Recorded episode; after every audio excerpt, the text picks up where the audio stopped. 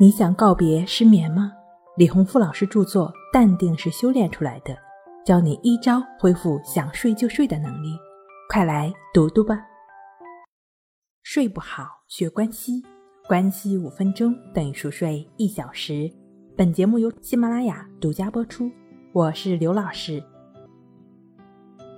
今天我们要分享的作品是这个方法让你自然入睡。在粉刷卧室的时候。什么样的颜色最合适呢？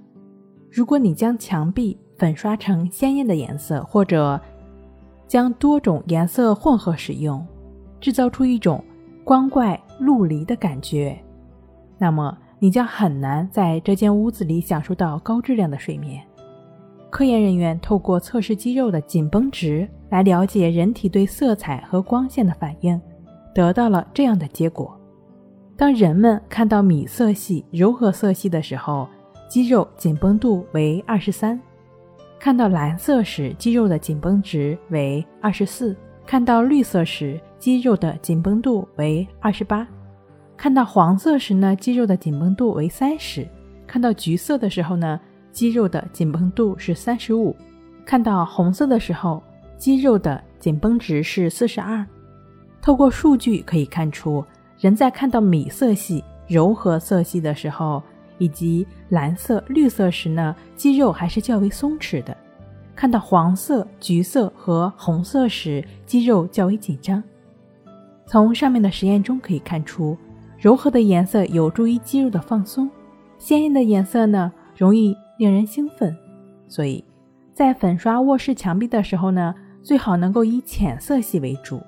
如果担心房间的颜色过于单调，看起来感觉沉闷，也可以将卧室划分为基底色区块、辅助色区块和强调色区块，分别配以相应的颜色。基底色呢，指的是墙壁、天花板在卧室中起到的背景的作用的区块。那辅助的色系呢，主要指的是被套、窗帘等。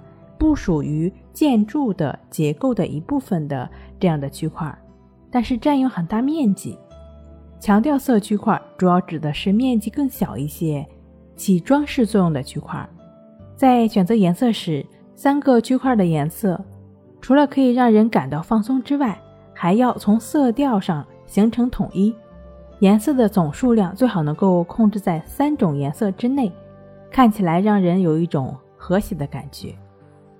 除此之外呢，你也完全可以克服这种外界环境的因素的影响，就从自身出发，帮助自己逐渐的放松，帮助自己安然入睡。相信经常听节目的朋友已经不再陌生，这个帮助我们安然入睡的方法就叫做静卧关系法。前几次或者刚刚听到节目的朋友呢，可以去《淡定是修炼出来的》一书中看一看。静卧关系法和静坐关系法这两种方法的具体的练习步骤。睡不好学关系，关系五分钟等于熟睡一小时。好了，今天给您分享到这儿，那我们下期再见。